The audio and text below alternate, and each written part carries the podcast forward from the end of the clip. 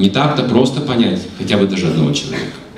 Как одна женщина рассказала, мне, говорит, уже 60 лет, и говорит, только сейчас поняла что-то в своем муже. Только сейчас поняла, что я не должна была с ним спорить.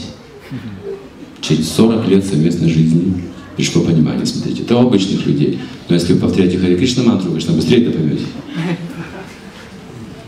Раз в 10 можете быстрее понять. Да, да, да. Кришна говорит, я даю такой разум.